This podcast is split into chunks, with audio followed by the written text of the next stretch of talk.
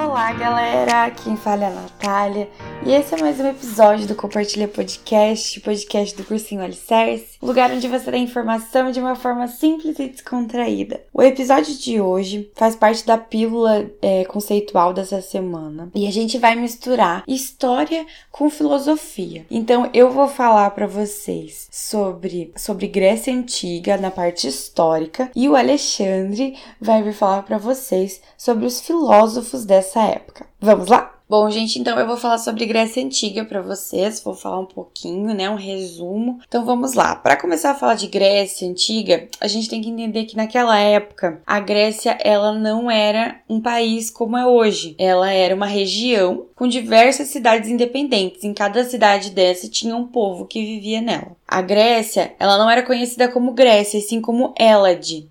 É, as pessoas que lá moravam chamavam esse lugar de Elade, e eles se conheciam como helenos. Esse nome Grécia, né, e os gregos é um nome que vem posteriormente. Esse lugar, ele era muito diversificado. Tinha muitos povos, né, ali dentro dessa, dessa região, é, com muitas culturas diferentes, muitos costumes, né? Então era, uma, era muita, muito diversificado esse lugar o que integrava esses povos para a gente poder chamar eles de helenos, né, de gregos, eram as, os aspectos culturais em relação à religião e à língua.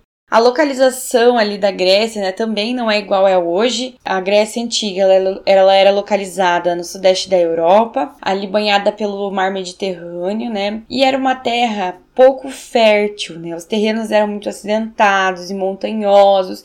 Então vocês vão perceber que ao longo da história da Grécia teve muito problema em relação à sobrevivência no local, porque nem todo lugar era fértil para se plantar. Para estudar a história da Grécia Antiga, a gente tem uma divisão temporal histórica. E essa divisão ela é feita em cinco períodos. O primeiro período é o pré-homérico ou micênico. É, depois vem o período homérico. Logo após vem o período arcaico. Depois o período clássico. E por fim o período helenístico. No período pré-homérico, que é de 1650 a 1150 a.C., é o período onde tem a formação da civilização na Grécia, tá?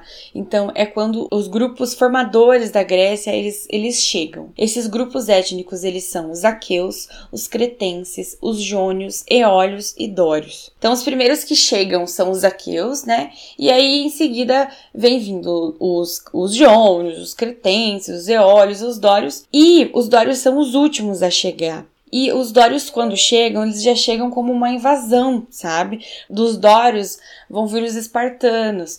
Então, os Dórios são um povo que é mu são muito violentos, eles são um povo guerreiro. Então eles vão lutar pelo território deles, né? E por conta disso eles vão lutar os, contra os aqueus, contra os cretenses, os jônios, os eólios, e eles vão lutar muito contra esse povo, com muita violência. E aí por conta disso vai acontecer a primeira diáspora grega, que são vários povos fugindo dos dórios. Então eles fogem da Grécia é por conta dos dórios serem muito violentos. Essa é a primeira diáspora grega. Depois disso, vem o período homérico, que é de 1150 a 800 a.C. Nessa época, que é depois da primeira diáspora, né, a Grécia ela já está mais consolidada ali em relação à sua é, divisão de lugar, né, divisão de, de divisão de grupos e, e é uma sociedade gentílica que a gente chama. A Grécia vive a sociedade gentílica, onde tem os genos, que são os grupos familiares, e esses grupos eles são governados pelo pater, que é a autoridade. É daí que vem essa questão de é, patri é, patriarcal, né, do paternalismo, é daí que vem. Então é um homem mais velho, um ancião que cuida da família, que manda em tudo. A economia dessa época ela era de agricultura e pastoreio, e aí nessa sociedade ela era dividida pelos eupátridas, os georgóis e os tetas. Por conta das terras, né, é, não serem tão férteis e tal, teve muita dificuldade para sobreviver, porque os genos, né, os grupos familiares mais antigos, ficavam com as terras melhores. E, e a galera que vinha depois acaba, acabava sofrendo com fome, né, com, com muita dificuldade para sobreviver. E é aí que vem a segunda diáspora grega, que são os genos mais novos, que não têm muita qualidade de vida, eles saem da Grécia em busca de um lugar melhor. E aí começa toda uma evolução na história da Grécia, uma, uma, evolução da organização política da história da Grécia. E esses páters que estão nessa sociedade de genos, eles acabam é, formando os frátrias com o tempo, né? E eles viram grupos de aristocratas. E depois, esses cada grupo de, de aristocrata vai virando uma tribo. E depois essas tribos é, acabam como as polis gregas, né? As cidades-estado. Então a gente vai ver que vai ter toda uma evolução, desde os genos para as frátrias, aí tribos e por fim as polis gregas, que são cidades-estado. Aí vem o período arcaico, quando já não se tem mais os genos, né? Agora tudo é mais dividido em polis, né, em, em cidades-estados. É uma época que tem muita diversidade política e cultural, então aparecem novos tipos de governo. E é aí que a gente vai ver que aparecem a monarquia, a democracia, oligarquia e a tirania. Então, cada cidade, estado da Grécia acaba escolhendo o seu tipo de governo. Vou falar um pouquinho sobre Esparta agora. Esparta, ela foi fundada pelos Dórios. Lembra que eu tinha falado que eles eram um povo uh, extremamente violento e tal, e, e guerreiro, né? Então, os espartanos, eles são os Dórios. E eles são um povo extremamente guerreiro, né? Eles, eles criam todos os seus meninos que nascem, eles criam para serem homens guerreiros, para serem soldados do seu exército.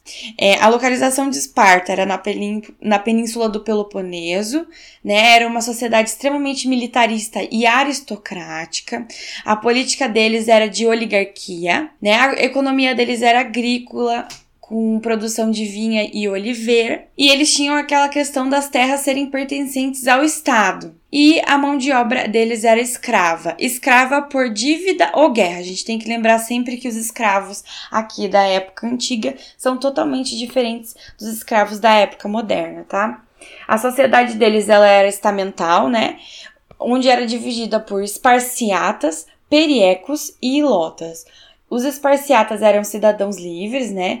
Homens proprietários de terras e eles podiam participar do governo. Os periecos eram homens livres, mas não eram cidadãos. Eram o pessoal ali que cuidava do comércio e do artesanato. E os ilotas eram os escravos. A, a educação de Esparta ela era extremamente militarista e lacônica, então ela, ela evitava o pensamento crítico. Tá? Então eles, eles formavam o cidadão para ser um cidadão soldado e não um cidadão pensante e crítico. O que a gente vai ver que é mais diferente ali em Atenas, por exemplo. Porque assim, ó, Atenas, ela foi fundada por outro povo, pelos Jônios, né? Ela era localizada ali na Península Ártica.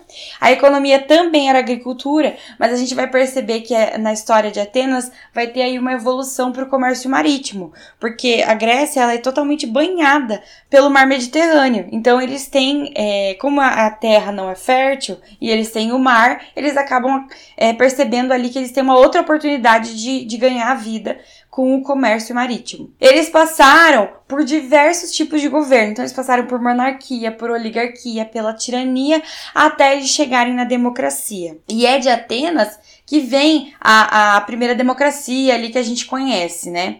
A sociedade deles é dividida entre cidadãos, metecos e escravos, onde os cidadãos eram homens atenienses que deveriam ser filhos de, de pais atenienses, maiores de 21 anos, né? Tem que ser grande ou pequeno proprietário de terra ou comerciante, e eles tinham o direito de participar na política. Apenas eles. Os metecos, eles eram pessoas livres, mas não eram atenienses, então eles não tinham direito algum, né? Eles eram artesãos e comerciantes, né? E às vezes eles eram convocados para algum serviço militar, mas é às vezes. E também tinha os escravos, né? Que eles eram escravos por dívida ou por guerra. Na, na história de Atenas, a gente tem que falar sobre duas pessoas muito importantes, que são os legisladores. Esses dois legisladores são muito importantes, que um é o Solon e o outro é o Clístenes. O Solon, ele é, fez a abolição da escravidão por dívida, então a partir daquele momento em Atenas só tinha escravidão por guerra, né? E ele aumentou a participação na política, né? Né? Porque o povo estava é, ficando muito bravo, porque como eles tinham essa questão de oligarquia, de tirania, né? Não era todo mundo que votava, não era todo mundo que tinha direito às questões políticas de Atenas, né? Então ele, ele dá direito ao voto para mais pessoas. Só que tinha um critério de voto, né? Quem tinha mais direito a voto eram as pessoas ricas. Então o critério de voto ali para ele era riqueza. Só que mais pessoas podiam votar. Aí depois vem o Clístenes. Ele é muito importante porque ele que implantou a democracia em Atenas. É dele que vem a democracia, né? Então todos os cidadãos eles teriam direitos políticos, né? Eles possuíam é, participação direta, né? Numa assembleia que era feita ali na Ágora e tal. É, e eles tinham direito de decidir as coisas e votar nas leis e coisas do tipo. Só que aí a gente vê quem são os cidadãos, né? Que eu tinha falado anteriormente. Os cidadãos são homens que são filhos de atenienses nasceram em Atenas, que são proprietários de terras ou comerciantes. Então, é, não é qualquer pessoa que é um cidadão ali de Atenas. Então a gente tem que ver que essa democracia, ela não é igual à democracia que a gente tem hoje, né? Ela mudou muito. A estrutura política ateniense, ela era dividida em duas partes, com a eclésia, onde tinha uma assembleia, né, onde os cidadãos uh, se, se encontravam para votar nas leis, e tinha o Conselho dos 500, que, eram, que, que era quem preparava as leis. A educação de Atenas, diferente da educação de Esparta, então ela era uma educação é, para formar o homem completamente. Então eles formavam ele na parte intelectual, na física e na artística, diferente ali de Esparta que formava o homem para ser um soldado. Agora eu vou fazer um contraponto para vocês entre as mulheres em Atenas e as mulheres em Esparta, tá? Então, em Atenas, a educação das mulheres é para que elas fossem dóceis, é, reservadas e restritas ao doméstico, né? Elas eram propriedades dos seus pais, depois passavam a ser propriedades dos seus maridos. Elas não eram cidadãs e elas não tinham participação política. Já em Esparta, a educação delas era voltada a criar um indivíduo apto para o exército. Então, na questão da maternidade, né, você criar o seu filho para que ele seja um soldado, um guerreiro de qualidade. Elas podiam participar de esportes, elas podiam controlar as finanças domésticas e elas participavam um pouco ali das reuniões públicas políticas. Bom, bom. Depois vem o período clássico, né, que é de 500 a 338 a.C. E no período clássico ocorrem as guerras médicas, que são entre os gregos e os persas, porque os persas são um povo muito, muito é, expansionista, guerreiro, muito grande. Então eles tentam uh, conquistar alguns territórios e eles chegam na Grécia. E aí começa um confronto, porque os gregos não querem deixar com que eles dominem ali é, o lugar deles, né? Então é uma, é uma guerra contra a expansão e a dominação persa. Depois também tem a Confederação dos Delos, que é o que? É uma união é, de todas as cidades gregas em torno de Atenas. Isso ocorre na época da, das guerras médicas. Então, eles criam todas as cidades em volta de Atenas criam uma confederação e eles se protegem. Só Esparta que não quis participar, tá? E Atenas cobrava impostos de todas essas cidades. E aí que ocorre a hegemonia ateniense, que é quando é tipo o poder, o auge dos atenienses, entende? E aí depois é, vem o século de Péricles, que foi quando Péricles governou Atenas, e as guerras médicas já tinham acabado, eles derrotaram os persas e tal, mas Atenas continuava cobrando impostos. Aí algumas cidades se revoltaram, se uniram a Esparta, e aí eles criaram a Liga do Peloponeso, que lutava contra a Confederação de Delos, por conta dessa, desse abuso aí de Atenas em, em cima das cidades. Então acontece a Guerra do Peloponeso, que foi um conflito militar ali entre Atenas e Esparta, lógico que com as outras, outras, as outras cidades ali apoiando eles, né? E aí teve todo o enfraquecimento das cidades, de todas as cidades, e é nesse momento que quando a Grécia por dentro ela se enfraquece, que chega ali um, um, outro grupo e acaba conquistando todo esse povo, porque eles estão enfraquecidos, né? E é aí que vem então a conquista dos macedônios pela Batalha de Queroneia, porque depois é, da, da guerra, das guerras médicas e da guerra do Peloponeso, vem diversas outras batalhas e guerras que enfraquece totalmente a Grécia, ficando ali fácil é, o acesso de outros grupos. E aí, através da Batalha de Queroneia, em 338 a.C., os macedônios acabam conquistando os gregos. E aí vem o período helenístico, que é o último período ali que a gente estuda, que é em 338 a 146 a.C., quando tem ali o Alexandre Magno, né, onde ele expandiu o Império Macedônio, ele ali quando ele é macedônio, né? Então é quando a, a Grécia ela tá sob, sob, o, sob o domínio macedônio. Então é, é, governada pelo Alexandre Magno, né, Alexandre o Grande. Eles expandiram o Império Macedônico ali pra, pela Fenícia, pelo Egito, Palestina, pela Índia, e é nessa época aí que tem a cultura helenística. A religião deles, então, era politeísta, né, dos gregos. É, eles viam deuses na parte antropomórfica que a gente chama, quando esses deuses eles têm forma humana e sentimentos humanos. Então esses deuses mostravam ira, fraqueza, ciúmes, tá? Esses deuses também se relacionavam com as pessoas e cada cidade-estado possuía um deus. Então, exemplos, né? Zeus é o rei de todos os deuses. Tinha o deus Dionísio, que era o deus da festa, do vinho, do prazer, o Poseidon, que era dos mares e dos oceanos, a Afrodite, que era do amor, a Atena, que era da sabedoria, da guerra, da justiça.